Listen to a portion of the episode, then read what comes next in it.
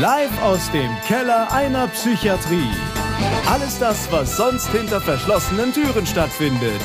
Mal lustig, mal dramatisch und mal traurig.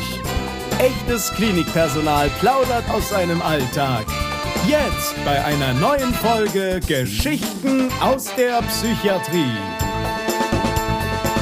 So, herzlich willkommen zu einer neuen Folge Geschichten aus der Psychiatrie. Ja, und deswegen habe ich heute auch einen ganz netten Musiker hier bei mir, den ich auf einer Video- und Kinopremiere-Vorstellung kennengelernt habe.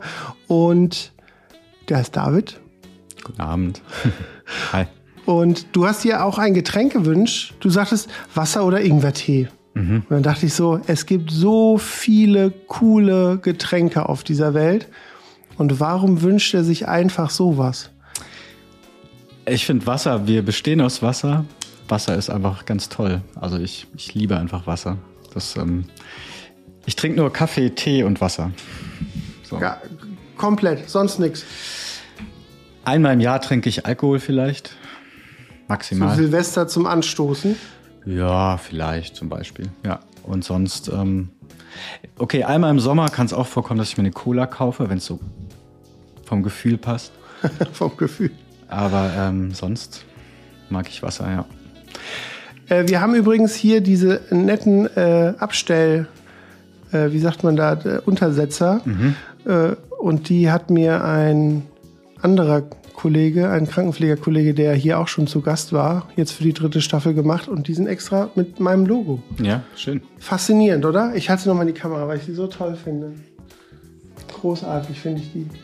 Ja, dann Prost. Prost. Es ist übrigens nichts äh, so Fancyes an stillem Wasser, sondern einfach nur das, was wir hier in der Klinik haben. Und das sind kalt, aber ich muss sagen, mir schmeckt es sehr gut. Alles gut. Also bei stillem Wasser kann man zwar auch was falsch machen, also oder es gibt Unterschiede. Sagen was kann so. man denn falsch machen? Falsch ist das falsche Wort. Äh, es gibt einfach riesige Qualitätsunterschiede. Also ähm, genau, ich trinke gern so von so einer bestimmten aus einer bestimmten Quelle eins, so ein Heilwasser tatsächlich oder wird so genannt. Ähm, das mag ich sehr, weil genau, und so Kölner Leitungswasser zum Beispiel geht gar nicht. Vom Geschmack her. Ne? Okay. Hat natürlich auch was mit dem Kalkgehalt zu tun. Äh. Ja. Aber dieses Heilwasser ist dann auch ziemlich teuer wahrscheinlich, ne? Naja, es ist jetzt im Schnitt schon teurer, aber ich finde dadurch, dass wir am Tag ja, zwei bis vier Liter trinken sollten an Wasser oder an Flüssigkeit, darf es einem das wert sein. So ganz rational betrachtet. Okay. Äh, David, ich habe dich äh, in dem Kontext der grünen Schleife kennengelernt. Mhm. Ähm, die grüne Schleife wurde auch schon mal von äh, der Andrea, der, der Dame, die den Film auch gedreht hatte, die auch schon bei mir zu Gast war, angesprochen. Aber ich finde, das ist ein Thema, da kann man gar nicht oft genug drüber sprechen. Du trägst sie Und auch. ich, ich habe sie heute auch extra an. Ich tatsächlich auf meiner Jacke, die ich aber ausgezogen habe, wegen der Wärme hier auch. Und magst du da vielleicht als Einstieg einfach, dass wir da sozusagen diese, diese gemeinsame Schnittmenge, die wir haben, oder die erste gemeinsame Schnittmenge, die ich mit dir hatte, ähm, da noch kurz was drüber sagen und dich dann einfach auch vorstellen, wer du bist, was du machst, was du tust und warum du, ja, warum du Wasser trinkst, hast du ja schon gesagt. Okay, ganz viele Fragen. Also die grüne Schleife, genau, ist quasi so ein ähm, ja, Anti-Stigma-Symbol. Also soll quasi so, also wie damals die, die Age-Schleife, ne, so vom Konzept her, einfach Aufmerksamkeit schaffen für psychische Gesundheit. Ne, also, oder halt psychische Erkrankungen, je nachdem, aus welcher Perspektive man das sieht. Ähm, genau, einfach ähm, das in der Gesellschaft, das sind jetzt einfach so meine Worte, ich glaube, die, die Herausgeber, das bin ich ja nicht von der Grünen Schleife. Ich habe ja quasi nur den Titelsong dazu geschrieben oder den Song. Ja, den nur. Ja, ja, aber ich bin, nicht, ich bin nicht der Erfinder davon, deswegen äh, versuche ich nur meine, so wie ich die Intention wahrnehme, zu beschreiben. Und ähm, genau, einfach, dass in der Gesellschaft mehr darüber gesprochen wird und bisschen und die Scham genommen wird, wird von äh, um das ganze Thema.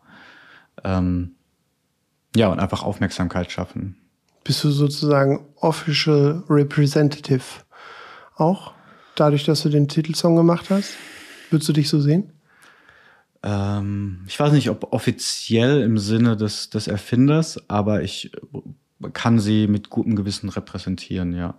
Genau, weil ich auch finde, also man kriegt das ja, jeder hat ja in seinem Umfeld Menschen, die betroffen sind, sei es nur eine depressive Phase oder ähm, schlimmere Situationen. Ähm, also jeder hat ja damit zu tun im Laufe seines Lebens. Wenn man es nicht selber ist, dann auf jeden Fall in seinem Umfeld. Und ähm, dass da eine gewisse Normalisierung reinkommt oder vor allem die Scham verschwindet. Also wenn ich in einem Gespräch bin und sage, ich bin gerade in Psychotherapie, dass das einfach nicht viel anders sein sollte, als ich habe mir halt eben das berühmte Bein gebrochen oder ich hatte einen Schnupfen. Ja, also nicht, dass das mhm. vergleichbar ist von der Qualität an Erkrankungen, aber dass diese, diese, diese Scham darüber zu sprechen einfach ähm, eine ähnliche Qualität hat. Ja. Ähm, ich werde auf jeden Fall den Link zu dem Video äh, in die Show Notes hier von dem Podcast auch packen, dass die mhm. Leute sich das direkt auch schon mal anschauen können.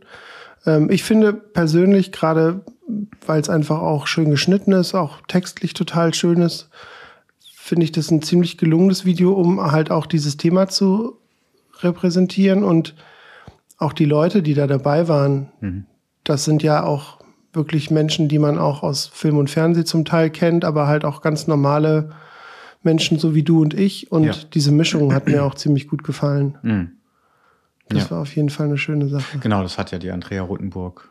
Also quasi schon mit mir zusammen. Also wir haben da äh, zusammen an dem Konzept gesessen, aber der Schnitt und vor allem die Leute zusammen zu suchen, das war schon ihr, ihr Bereich, ja.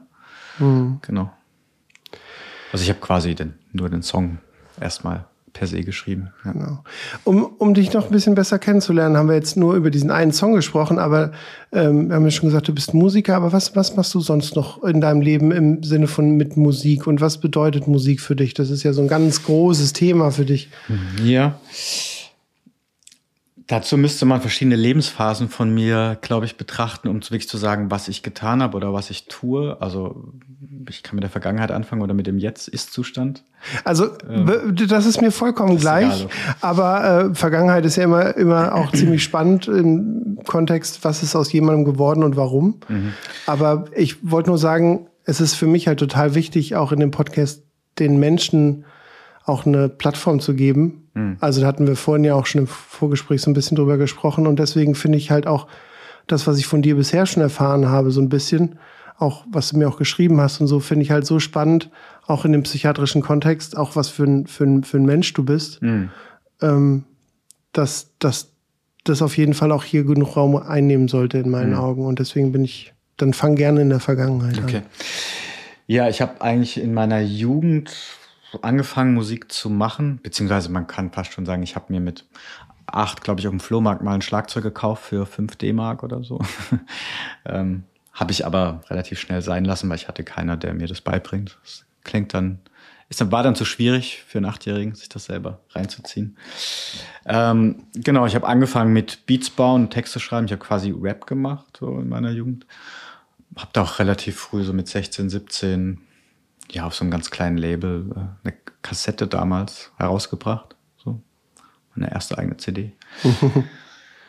und ähm, es hat mich eigentlich durch meine Jugend ziemlich gezogen, weil, äh, und das begleitet mich eigentlich bis heute, das Texte schreiben per se. Das ist einfach, das ist so ein abgedroschenes Wort, ähm, diese, dass es Therapieform ist, aber am Ende des Tages trifft es das halt ziemlich genau, weil wenn du ähm, einfach das, was in deinem Kopf oder in deinen deine Emotionen, wenn du die ausdrücken kannst oder ne, dir die Möglichkeit gibst, die in Textform zu packen, oder auch Tagebuch oder Gedichte. Das ist ja die Form ist, glaube ich, gar nicht so wichtig, sondern dass man es halt aufschreibt, Dinge aufschreibt. Ähm, ja, es ist einfach, bekommt man ganz neue Perspektiven und kann Dinge loslassen oder anders betrachten. Ja. Und kann ich mir das so vorstellen, dass du auch heute noch klischeehaft, wenn du einen harten Tag hattest, schreibst einen Text und machst einen Song draus? Oder? Nee, weil meine, die, kann ich vielleicht gleich zu kommen. Ich, ich versuche es ein bisschen kürzer zu machen. Ich bin dann nach Köln gezogen, weil ich äh, auch aus einem familiär relativ chaotischen Umfeld komme. Also es war, ja, ich bin da einfach geflüchtet dann nach Köln. Also ich komme eigentlich aus dem Süden, ist der Nähe von Karlsruhe.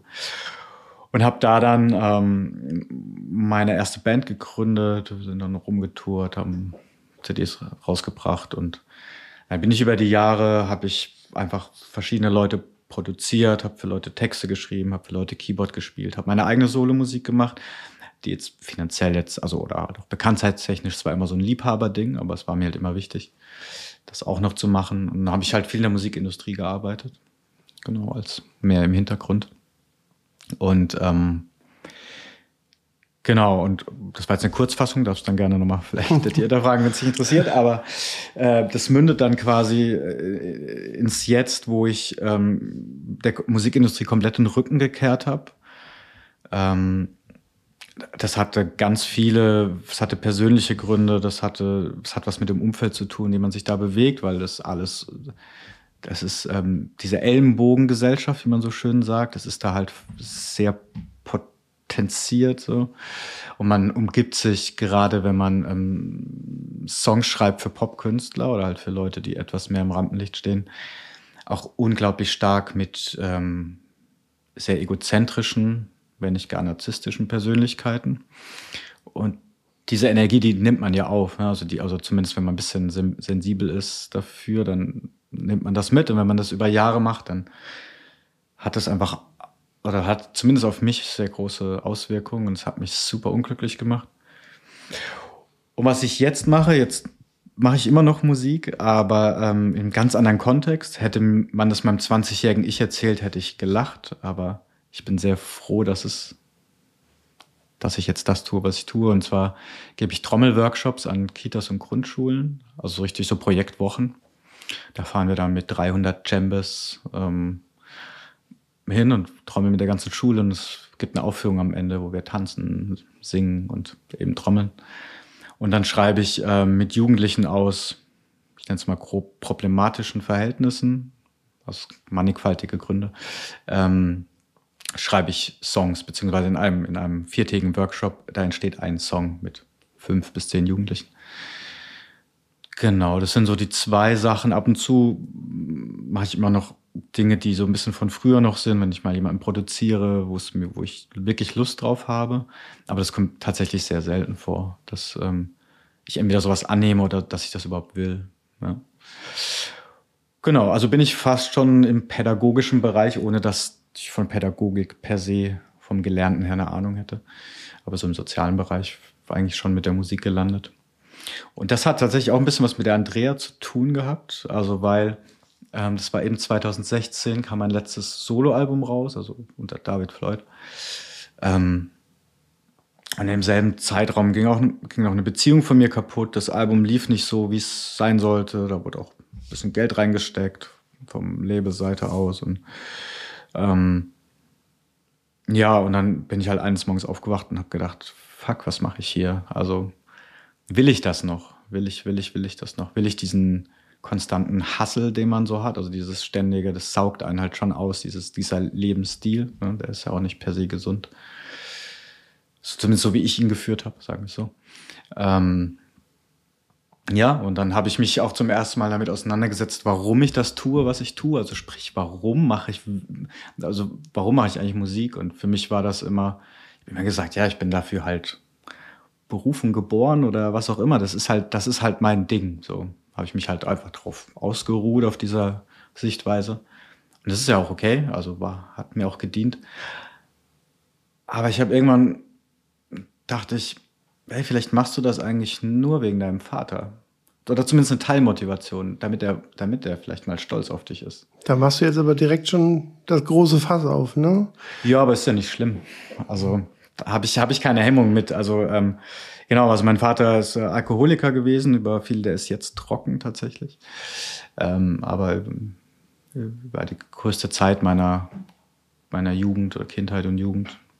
Ähm, und er ist halt ein riesiger Musikfan. Also der hatte ich weiß nicht, mehrere hundert Vinylschallplatten, hat immer so eigene Mixtapes gemacht. Also bei uns lief immer Musik, so von Neil Young bis so. Hat er auch selber produziert? Also hat er auch gesungen? Nein, nein, nein, gar nicht. Also Instrumente also gespielt? eine musikalische Prägung gab es in unserem Haushalt gar nicht. Nee. Außer das halt eben, dass Musik super präsent war. Und ich glaube, ich habe dann in, im Laufe dieses Prozesses halt für mich ein bisschen realisiert, dass Teil meines stetigen Festhaltens am Musik machen, was Tiefen hatte, was aber auch Höhen hatte. Also da war alles dabei, aber dass es auch viel einfach damit zu tun hatte, dass ich, glaube ich, meinen Vater stolz machen wollte.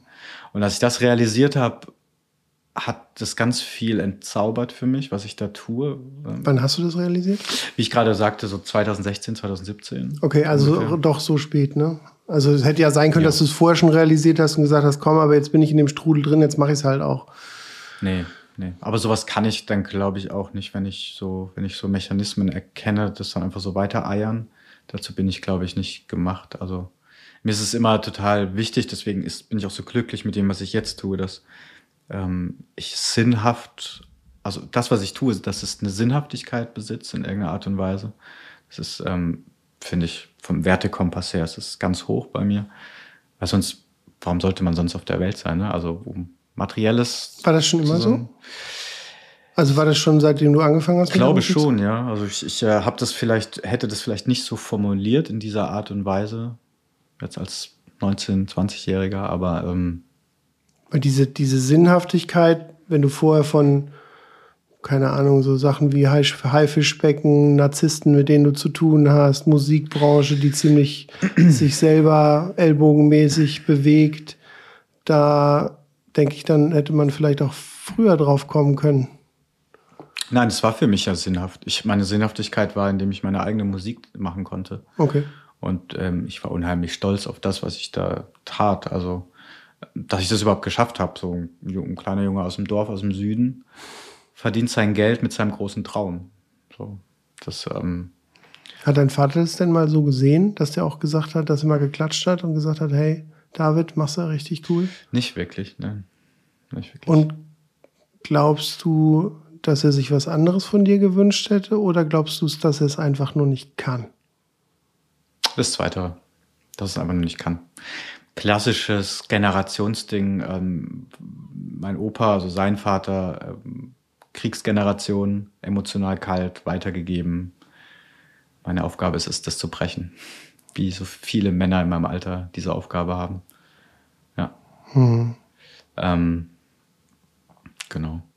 Ich habe ich hab vorhin beim Vorgespräch schon gesagt, diese, wenn man jetzt auf das Thema Sinnhaftigkeit auch nochmal drauf geht, dass ich so so rudimentär, wie ich dich kennengelernt habe, weil wir kennen es ja jetzt nicht wirklich gut, dass ich aber in eigentlich jedem Kontakt zu dir so dieses Gefühl hatte, du bist so ein groundeder Typ, so ein hm. Basic, der so, weil der was Wasser auch, trinkt. der Wasser trinkt und was halt auch gar nicht zu dieser Musikbranche, die ich ja in kleinen Teilen auch hab kennenlernen dürfen mit meiner Arbeit als DJ, ähm, dass das irgendwie nicht so gepasst hat. Und dann hatten wir irgendwie gesagt, komm, dann lass sprechen und irgendwie fand ich super interessant, was du machst und, und einfach, weil das halt auch eine Schnittmenge hatte. Und dann hat man einen Termin gesucht und dann hast du mir dann geschrieben, ja, ich kann da noch nicht, weil ich bin da im Schweigekloster. Mhm. Und dann habe ich gedacht, was ist das für ein Typ? Also, wer, wer, wer, den ich auch nur im entferntesten kennen würde, sagt mir, du, ich bin zwei, drei Wochen im Schweigekloster. Es war tatsächlich nicht so lange. Also es war, war waren es keine zwei, drei Wochen. Das wäre tatsächlich tough. Aber äh, erzähl, erzähl mir auch bitte darüber, weil es mich einfach super interessiert. Ja. Äh, ich hatte diesen Wunsch schon, ähm, schon ganz, ganz viele Jahre tatsächlich, das, mal, das einfach mal zu machen, weil in mir drin eine Stimme war, die gesagt hat, es tut dir gut.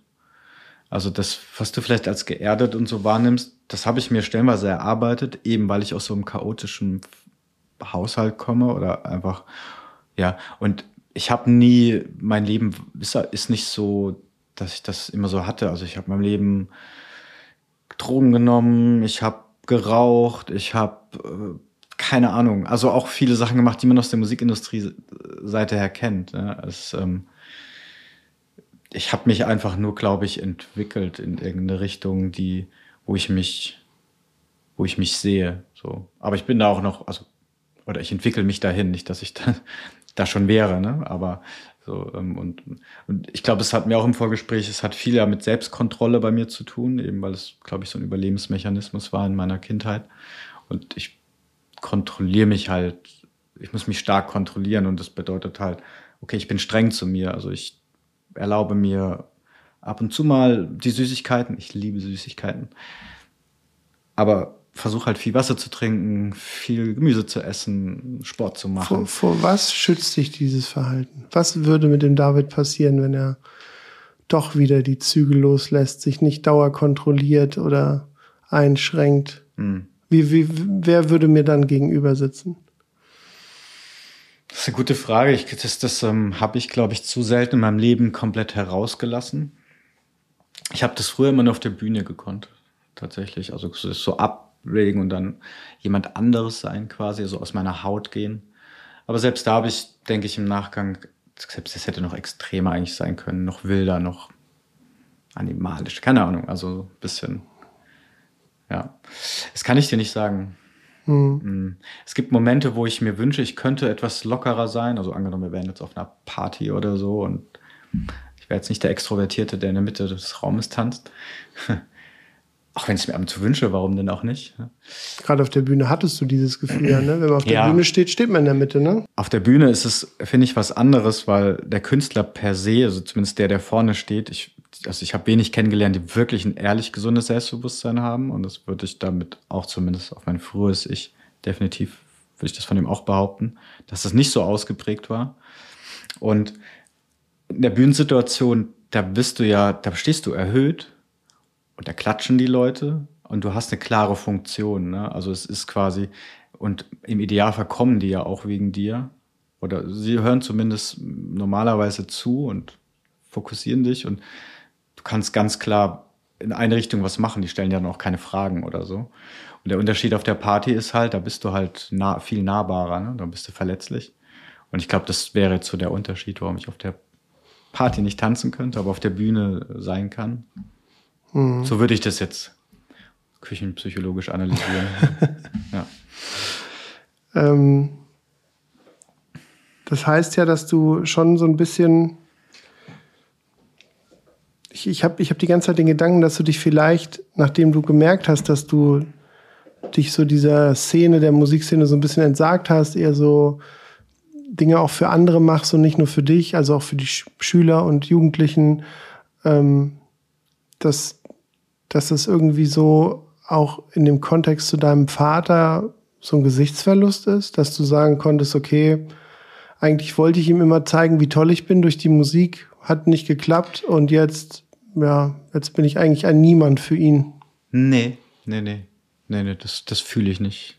Also das resoniert nicht, was du sagst. Das, das, hat damit nichts zu tun. Nee. Ähm, also das, man braucht das auch nicht alles auf meinen Vater beziehen. Ich habe das nur mit reingebracht, weil das war mit einer der Gründe, warum ich mich dann äh, äh, unter ja, einem langen, schwierigen, sehr schmerzhaften Prozess für mich davon abgewendet habe, von dem, was ich tue, weil es war immer mein Leben. Und ich dachte immer, ich werde das mein ganzes Leben lang tun, bis ich nicht mehr kann. Ne? Ähm, das ist aber nur ein Puzzleteil davon. Und ähm, was, zu was ich vorhin kommen wollte, ähm, so ist es ja immer, wenn man eine Tür zumacht, dann gehen halt neue auf. ein ganz einfaches Prinzip. Und dann, ja, habe ich halt diese Tür langsam geschlossen unter vielen Tränen quasi. Und im Zuge dessen habe ich zum Beispiel auch die Andrea kennengelernt und da hat sie mich gefragt, ähm, also ich hatte schon mal ein, ein Lied gemacht, da hat's über, ich war bei so, bei, bei so einem Radio wurde ich gespielt ich hatte mal ein Lied gemacht, der, der heißt Dunkler Passagier, wo ich quasi über das Thema Depressionen selber singe. Weil dich das ja auch selber betroffen hat.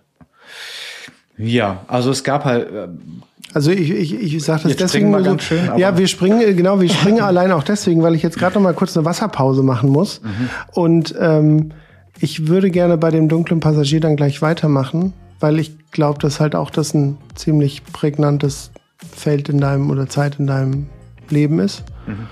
Und ähm, deswegen machen wir ein kleines Päuschen, atmen nochmal frische Luft, auch draußen, vielleicht am Flur, und dann äh, hören wir uns gleich wieder. Ja, alles klar.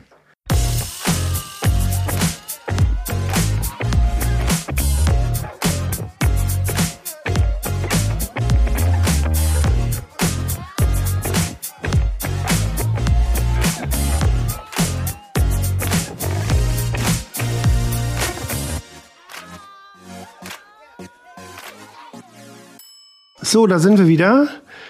einen guten Schluck Wasser später. Wir wollten jetzt auf den dunklen Passagier nochmal eingehen. Dein Lied zum Thema Depression. Mhm. Und du hast da ja auch einen speziellen Background zu, warum du das geschrieben hast. Und deswegen erzähl doch noch mal gerne. Ja, es ist tatsächlich so alt, dass ich habe das, ich höre mir meine Sachen nie wieder an eigentlich, die ich getan habe, oder ganz selten. Deswegen kann ich gar keinen. Also ich weiß noch, dass es, dass es ein sehr guter Text ist über das Thema. So viel, so viel weiß ich noch. Äh, aber, aber als du als auf der Bühne stand, hast du da schon performt. Also deine, deine Lieder gesungen in der Zeit, wo du das noch gemacht hast. Ja, klar. Ja. Also, weil du sagst, du hörst es nicht mehr aber an. Den Song habe ich nie live gespielt. So, das war einfach, glaube ich. Nee, den habe ich nie live gespielt. Glaube ich. Kann ich mich Was für ein Gefühl schwingt in dem Song mit? Ist das eher so ein aufmunterndes Hey, ho, ihr schafft die Depression? Oder nee, gar nicht. Ist das, das eher ist so, so wie der Titel, der dunkle Passagier, ein sehr, sehr düsteres, sehr düsteres Stück, was einfach meine Zeit versucht hat zu beschreiben, wo ich das Gefühl hatte, dass ich halt unter einer, wegen meinen traumatischen Erfahrungen einfach unter einer Depression gelitten habe über Jahre, vielleicht sogar ein Jahrzehnt, würde ich sagen.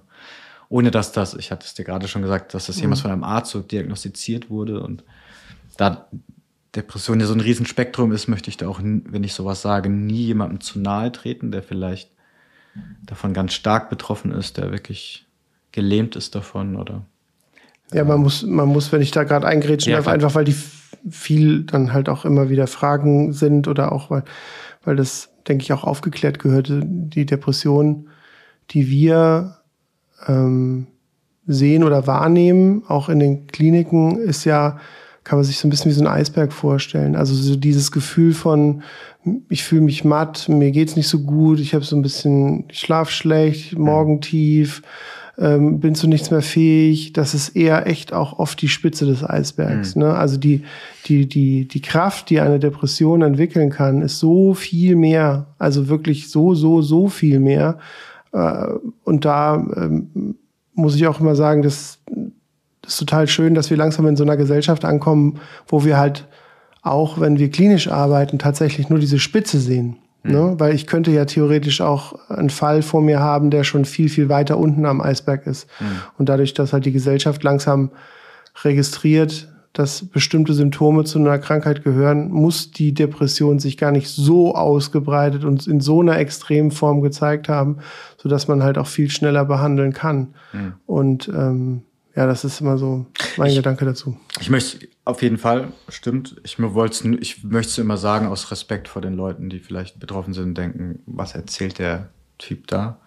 Äh, die ne? kennen dich ja vielleicht aber auch nicht. Vielleicht Natürlich hast nicht. du ja deine Erfahrung. Das ist aber nur mein, das ist aber nur mein Gefühl einfach, dass ich dazu halt dann hab, wenn ich das sage. Ähm, genau, aber in dem Song habe ich halt versucht, dass diese, diese dunkler Passagier, also diesen Begleiter, der, der einen der immer da war, so über so lange Zeit. Und als ich den zum ersten Mal anschauen konnte, wie ich den halt betrachte, ne, also so wie dieser, diese, diese starke, dunkle Wolke, die die ganze Zeit über mir war, wie die, ja, durch Auseinandersetzung mit meiner Geschichte, meiner Vergangenheit. Wie, lang, wie lange hattest du die dunkle Wolke über dir? Ich kann das nicht genau sagen, aber bestimmt über zehn Jahre. So, also und das trotzdem in Zeiten, wo du auf der Bühne gestanden hast und trotzdem ja, ja. auch in Zeiten, wo du aktiv gearbeitet hast als Musiker. Ja, genau, dann dazwischen waren halt immer Phasen des Paralysiertseins, so des Nichts mehr machens und dann halt wieder geht's auch wieder, aber ich, dass er eben auch, ja, doch, das ging dann schon, hatte ich so fast schon so, ich konnte natürlich meine Kreativität da ganz viel ausdrücken und ausleben und es dann auch manisch so rangehen, so richtig so, mhm. okay, jetzt mache ich fünf Songs in drei Tagen, aber dann halt wieder gar nichts. So. Mhm. Ja. Ich, das ist vielleicht eine etwas große Frage, die ich jetzt gern stellen würde, aber ähm, glaubst du, dass deine Vergangenheit mit deinem Vater, der dich ja auch maßgeblich, ich nenne es mal vorsichtig, auch sehr negativ geprägt hat in seinem Verhalten, ähm, dass die Wolke auch deswegen da ist oder da war? Dass es miteinander zu tun hat? Ja, natürlich. Ja, natürlich. Also, Also da bist du dir sicher. Das ist, wenn du sagst, naja, natürlich. ja, Ich mein- also das, das sagt mir mal gar, also es ist ja jetzt, vielleicht kann man mal dieses, dieses, nur der Vater vielleicht weglassen. Das waren äh, im Prinzip beide Elternteile, die viele Probleme mit sich selber hatten, so auf mannigfaltige Art und Weise. Und ähm, so wie ich einfach aufgewachsen bin, habe ich für mich und ich finde, da sagen tatsächlich, das sage ich dann oft über andere, zu schnell, ja, meine Kindheit war so schwer und so. Und es gibt natürlich auch weitaus schlimmere Fälle als meine, aber ich habe schon sehr krasse Sachen erlebt, finde ich. Willst du ein, zwei. Sachen nennen? Einfach, dass die Leute sich das vorstellen können, wie dann, also, wenn du das kannst oder möchtest.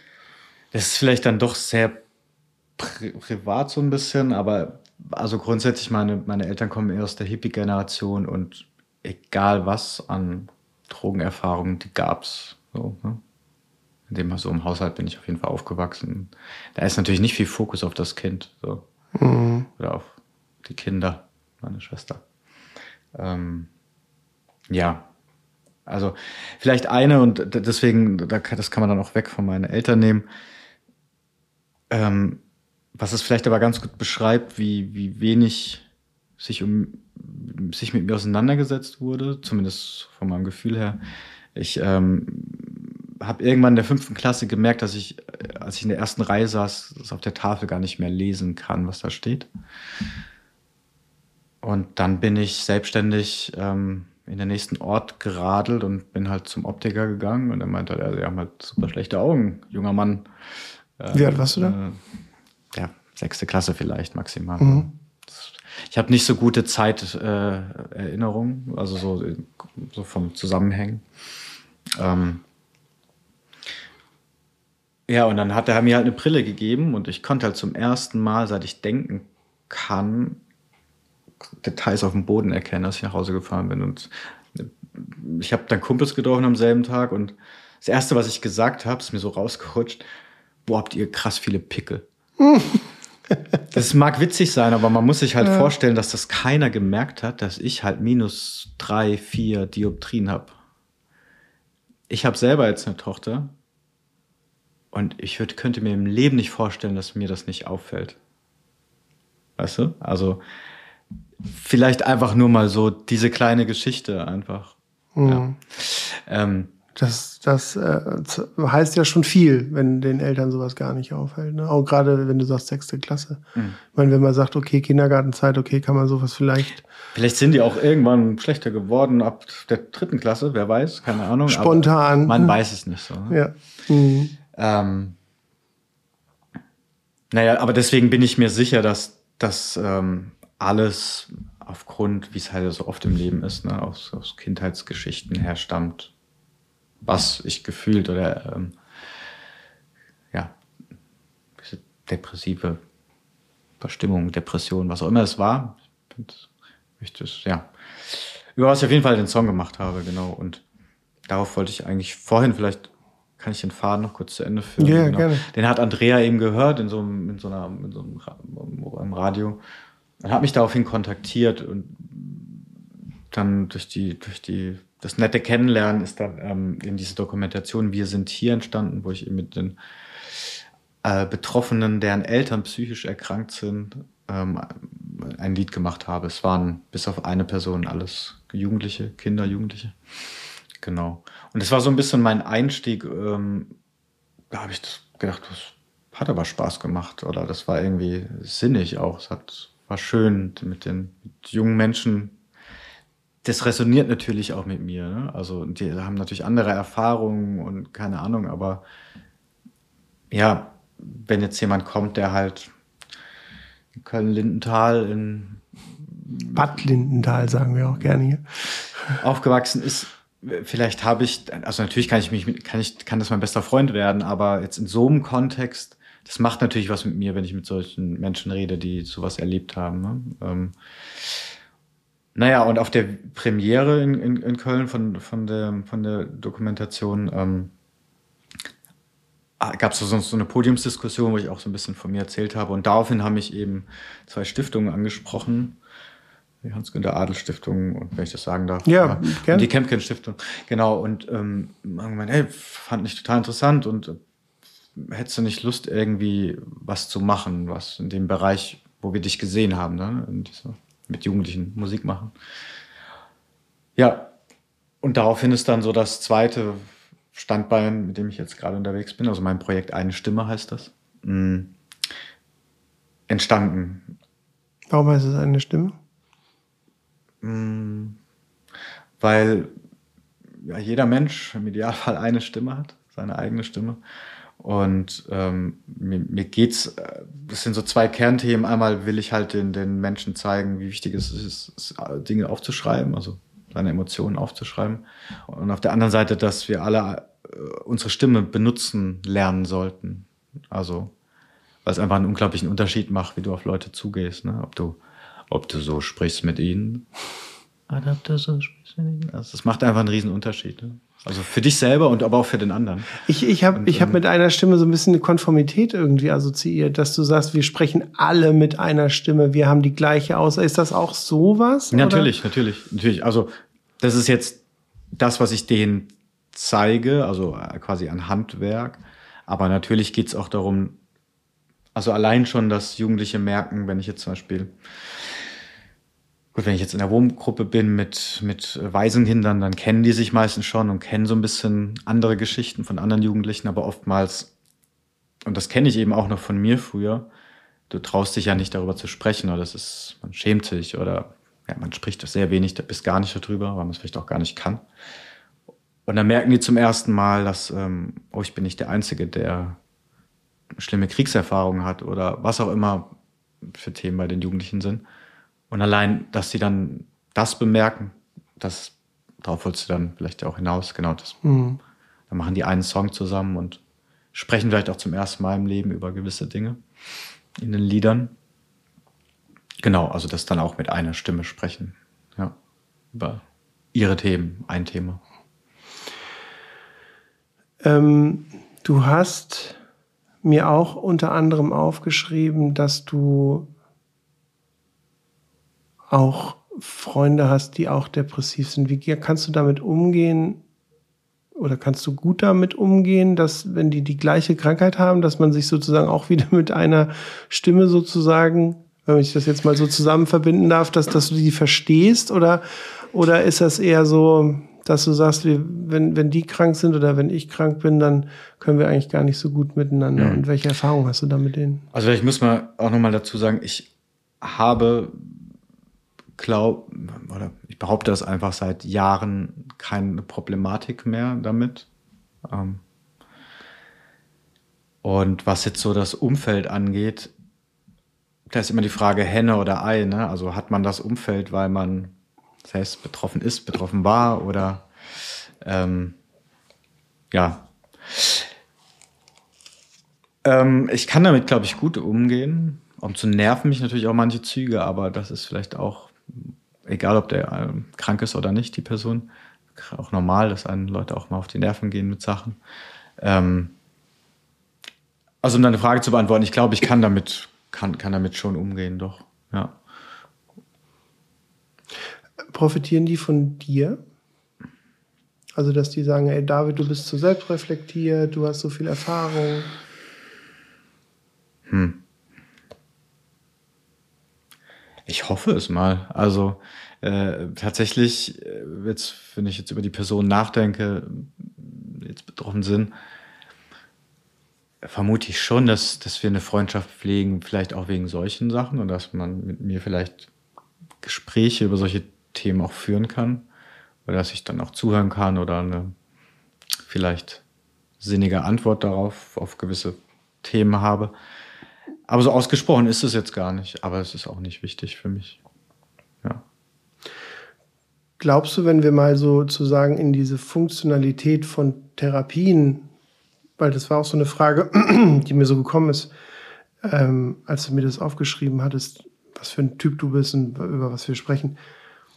Glaubst du, dass du sehr von den Therapien, auch wenn du jetzt keine ausgesprochene Diagnose hattest, dass du da sehr von profitiert hast? Oder sagst du, das ist eigentlich eher so eine Zeit gewesen, wo du nicht viel irgendwie mitbekommen hast und das war eigentlich gar nicht so hilfreich für dich mhm. persönlich? Also ich muss sagen, ich persönlich habe ganz tolle Erfahrungen mit Therapien. Also ähm, ich habe jetzt im Laufe meines Lebens verschiedene gemacht. Und ich habe auch vor, wieder welche zu machen, weil das für mich ein bisschen zur Persönlichkeitsentwicklung auch dazugehört. Wir sprechen nur, Also- dass, dass, wir, dass Ja. ich verstehe.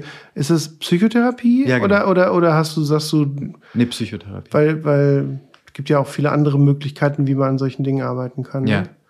Äh, nee, Also du hast dachte, dann einen Therapeuten, wo du hingehst und sagst, da will ich noch eine Stunde oder noch ein paar Stunden nehmen. genau, oder? ich dachte, davon sprichst du auch gerade. Ja, ja, ja, ja, nur, nur weil du ja, ich sag mal, du bist ja so ein selbstreflektierter, sehr breit aufgestellter Mensch. Hm. Und das, ich, ich empfinde ja auch, wenn das jetzt vielleicht nicht richtig ist, aber ich empfinde ja, wenn jemand eine Woche oder zwei in, in ein Schweigekloster geht, das würde ich ja auch fast schon als Therapie bezeichnen. Auf jeden deswegen Fall, ja. deswegen äh, fragte ich so speziell, meinst du Psychotherapie?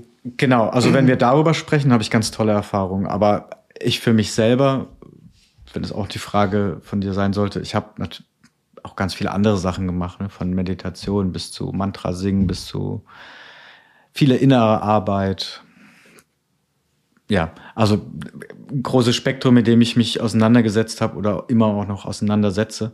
Aber ich habe auch mit klassischer Psychotherapie, in dem Falle, in meinem Falle Verhaltenstherapie, ähm, ganz tolle Erfahrungen. Und ich finde es fast schon schade, wenn, wenn ein Mensch sich nicht in seinem Leben mal in eine Psychotherapie begibt, weil ich behaupte, davon kann jeder profitieren, egal auf welchem Gesundheitszustand Level er ist. Da habe ich zu genau diesem Satz habe ich äh, vor kurzem was gelesen, äh, beziehungsweise gehört. Es war auch ein Podcast gewesen von der Psychologin. Und die hat gesagt, ähm, dass sie empfindet, dass wenn jemand wirklich diagnostiziert krank ist, also wenn man sagt, okay, der hat eine Depression oder eine Psychose und der soll Psychotherapie machen oder was auch immer, ähm, dass man das dann auch als Psychotherapie sozusagen äh, bezeichnen sollte. Aber wenn man sozusagen eigentlich keine diagnostizierte Krankheit hat, sondern höchstens eine Nuance, wo man sagt, okay, ja, vielleicht habe ich da sowas wie so eine beginnende Depression oder keine Ahnung, Burnout oder vielleicht auch gar nichts oder habe einfach nur eine harte Zeit oder vielleicht bin ich auch so vom Charakter so ein Typ, Probleme im Leben. Einfach, dass sie, ja. dass sie da eher von einem Coaching sprechen würde und dass man auch mit solchen Mechanismen da eher schwer rankommt im Sinne von, ich gebe dem jetzt was gegen eine Krankheit an die Hand, wie im Rahmen der Verhaltenstherapie. Aber ähm, der hat ja eigentlich gar keine Krankheit in dem Sinne, sondern der kann da halt für sich was mitnehmen oder auch lassen, aber eigentlich muss er ja nichts beackern sozusagen. Das, also, sie ist die Fachfrau. Äh, Wer, wer bin ich, äh, was anderes zu behaupten? Aber das sehe ich komplett anders. Also, das ist, äh, ich überspitze es jetzt, aber ich meine, wir gehen auch regelmäßig duschen, weil wir dre- dreckig werden im Laufe unseres Tages und dasselbe passiert, ist einfach Seelenhygiene, ja. Also wir, wir, keiner kommt durch diesen Wahnsinn völlig unbedarft und nur mit Blümchen im Haar heraus. Also, ähm, zumindest habe ich die Person noch nicht kennengelernt. Und sich da nicht zu einem Arzt zu begeben, auch gerne äh, Vorsorge, man kommt ja eh zu kurz, finde ich, in unserer Gesellschaft, wo immer nur die, to also gehst ja hin, wenn du krank bist und nicht, nicht Ja, schlau wäre, wenn du, wenn du gesund bist. Ähm, das quasi als Vorsorge oder von mir aus auch die, die Person hat eine, ich sage jetzt mal was, was, was allen Menschen passiert, eine, eine Trennung, äh, eine Beziehung, die wichtig war für einen. Das ist ja auch eine kleine Krise. Und wieso sich nicht, ähm, ich weiß nicht, Coaching, es gibt so viele, es gibt natürlich auch im Therapiebereich, aber bei Coaches verstehe ich irgendwie was ganz anderes darunter. Ähm, und wieso sich nicht dann von einem Fachmenschen was an die Hand geben lassen dazu? Ich glaube, Und das, Entschuldigung, wenn ich, ja, ja, gerne. und, und genau das gehört für mich auch, also für mich persönlich zu diesem Konzept, zu dieser Idee der grünen Schleife, also das, ich sage ja immer Normalisierung so und das gehört ja auch zu, also so kümmere dich um dein Innenleben, weil ja, es ist brüchig so. Also ich glaube, nur vielleicht als Zusatzinformation zu der Aussage, wo es da halt auch primär in dem Gespräch drum ging, war die Frage der Ressourcen. Das heißt, wie viele Psychotherapeuten haben wir? Ähm, wer kann therapiert werden, wer nicht? Und da war dann die Frage, natürlich kann jeder von einem Psychotherapeuten oder einer Therapeutin profitieren. Aber wenn wir uns alle da anmelden würden, dann. So wie gerade nach der Pandemie, gefühlt. Genau, gefühlt. Dann äh, übersteigen wir die Kapazitäten um ein Vielfaches, Ja. die ja jetzt eh schon vollkommen überm Limit sind, sozusagen. Ja. Und ähm, Das da, ich, ja. da ging es dann wahrscheinlich eher um diese, dass sie sagte, okay, klar, coachen kann ich jeden, aber wirklich therapieren und vielleicht sch- Schrägstrich heilen, ähm, das, das müssen, müssen wir den Kranken überlassen. Ja, aber das sind jetzt zwei unterschiedliche Sachen. Das eine ist die wirtschaftliche Ratio. Genau. Und ähm, mir geht's, damit habe ich aber nichts zu tun. Sonst wäre ich auch nicht Musiker geworden. ähm, Sehr gut. Ja, sondern ja, ich glaube, jeder kann davon profitieren. Auf jeden Fall. Ja. David, ich habe noch zwei, drei Fragen aufgeschrieben, die ich dich gern fragen würde, wo ich, wo ich ähm, halt auch in dem Kontakt, den wir hatten, wo ich so dachte, was ist das für ein Mensch und so weiter und so fort. Ähm, die erste Frage, die ist eigentlich fast schon beantwortet worden, das finde ich ganz spannend. Nämlich, ich hatte eigentlich gefragt, inwiefern hast du dich in den letzten Jahren aufgrund deiner Erfahrungen verändert? Und da hast du ja ganz viel schon drüber gesprochen. Und da muss ich jetzt auch ähm, auch nochmal sagen, ich, ich finde es so, also das haben wir vor dem Vorgespräch auch schon gesagt, ich finde es so krass, wie selbstreflektiert und wie du, wie du so gefühlt, ich meine, ich kann ja nicht hinter deinen Kopf gucken, aber wie du rüberkommst, dass du so mit dir so im Reinen wirkst. Ja, und so, so, so für dich selber viele Antworten auf alle vielen Fragen, die du vielleicht im Leben schon aufgeworfen hast. Und dass du, dass du dann auch das Leben so geändert hast von, von, von Musikszene äh, und, und Bühne stehen hin zu total, ich sag mal, ehrlicher Arbeit mit Jugendlichen. Ja, bitte, Sie dürfen. Ich habe ich hab da, ich hab da eine, ein, ein, ein Konzept dazu, was, was mir dabei kommt, weil natürlich, ich habe das natürlich schon mal auch zu hören bekommen und so, und ich kann das nicht- erstmal nicht besonders annehmen, weil ich das einfach nicht gut kann. So. Das ist ja dann ein innerer- Problem, das du hast. Genau, mein innerer Kritiker sagt auch Quark. Ähm, aber man, man muss halt natürlich auch dazu sagen, dass während der, der klassische Lebensweg, zumindest im Westen, ist ja, du gehst von der Schule, von der Uni und dann schmeißt sich der Kapitalismus in die, in die Arbeitswelt, damit du schön äh, Geld Mühle. verdienen kannst, genau.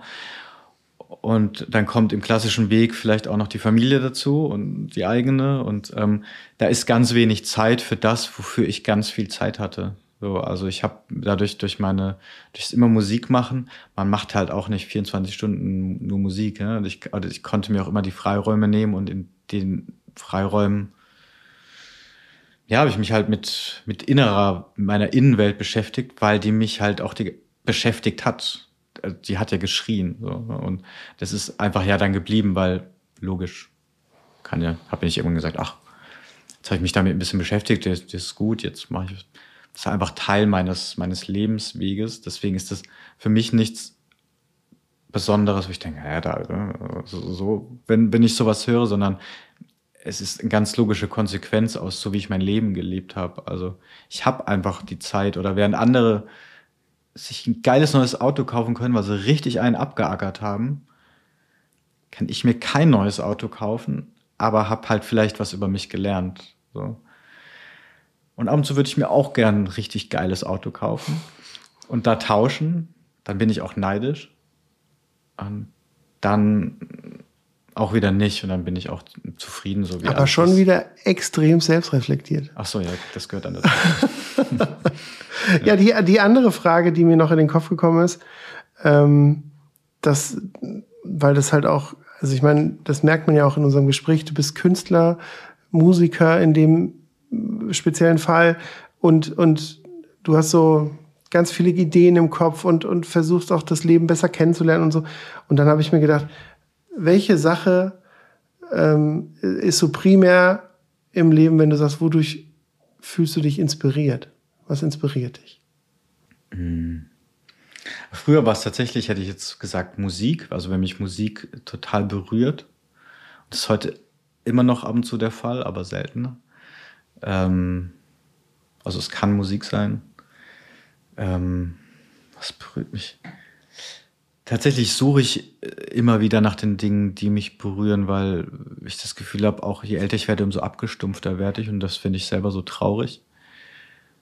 Und ich glaube, ich kann auch nicht so gut Freude zulassen. Das ist also so ein ganz großes Problem von mir, dass ich Freude nicht so richtig ähm, zelebrieren kann. Also kann mich nicht gut selber loben, ich kann nicht stolz sein auf Dinge, die ich tue, so gut und ich kann nicht. Ähm, also zum Beispiel meine, meine Freundin oder wenn ich vor allem auch, oder machen wir es unpersönlicher, wenn ich Kind, wenn ich viel, jetzt viel Kinder sehe, ja, die können sich ja über ganz viel vertieft freuen, so, so im Moment. Und das ist dann die Welt für sie. Und das ist ja möglich als Erwachsener. Und ich habe das ganz selten. Und das finde ich selber sehr traurig. Und ich suche immer Momente, die, die mich richtig berühren. Und ähm, das kann mal ein Geruch sein, das kann mal die Luft, so wie heute. Die berührt mich ein bisschen, also die macht mich glücklich dann. So ein Frühlingstag ist heute in Köln. Mm. Es kann im Wald spazieren oder wandern sein. Oder menschliche Begegnungen. Aber ehrlich gesagt habe ich da keine richtig gute Antwort drauf, weil ich selber nach diesen Dingen suche, die, die mich berühren. Ja. ja, manches Mal musst du ja auch schon gefunden haben. Ich meine, du hast ja schon viele künstlerische gute Dinge getan.